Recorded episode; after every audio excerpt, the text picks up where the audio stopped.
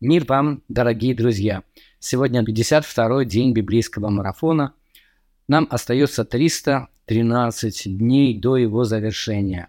Мы продолжаем читать параллельно Ветхий и Новый Заветы ежедневно, небольшими частями, поставив перед собой цель прочитать всю Библию до конца года.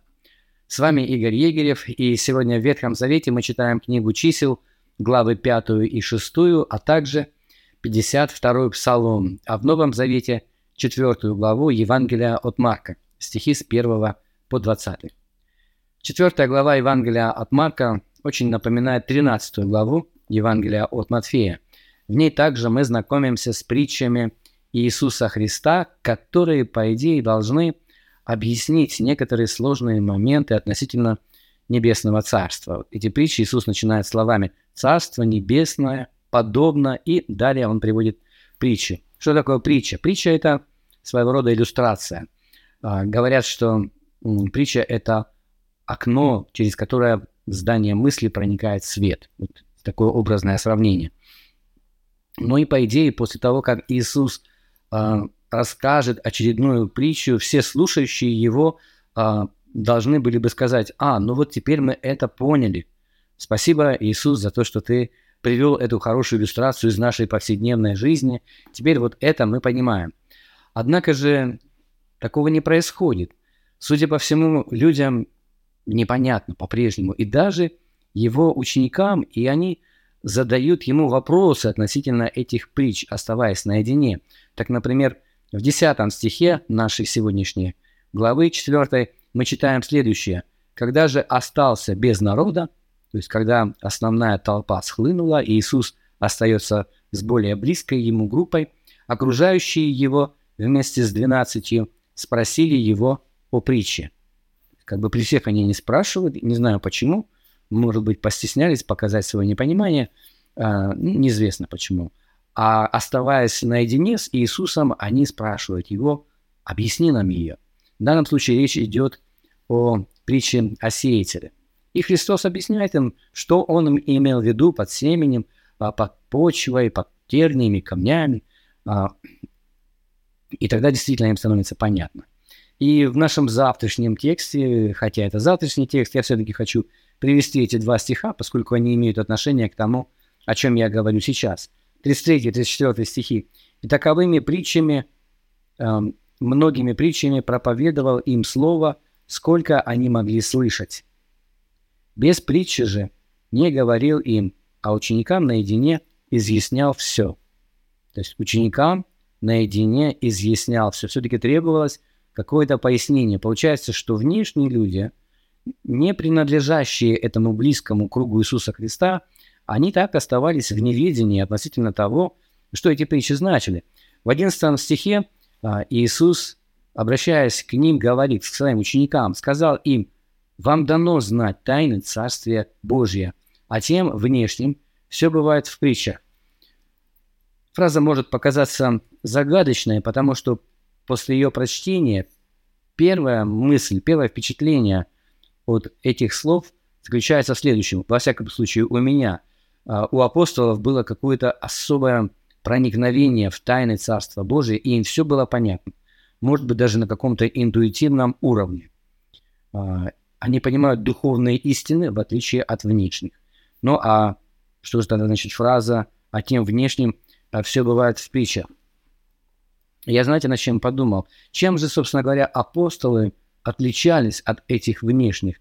А было ли у них внутри их самих какая-то разница, а, какое-то преимущество по сравнению с остальными внешними, как говорит Иисус?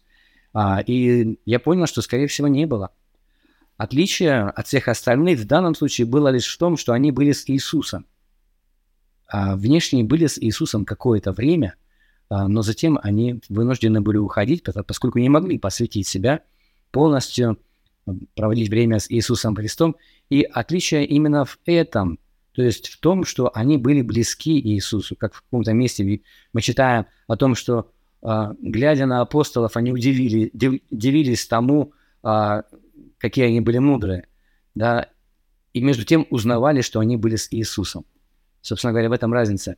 В дальнейшем, когда Дух Святой сойдет на апостолов, разница уже будет внутри их самих, они становятся новым творением. И тогда то, о чем говорит Иисус здесь, э, можно будет применить к ним напрямую. Да, им будет дано знать тайны Царства Божия непосредственно от Бога посредством Духа Святого.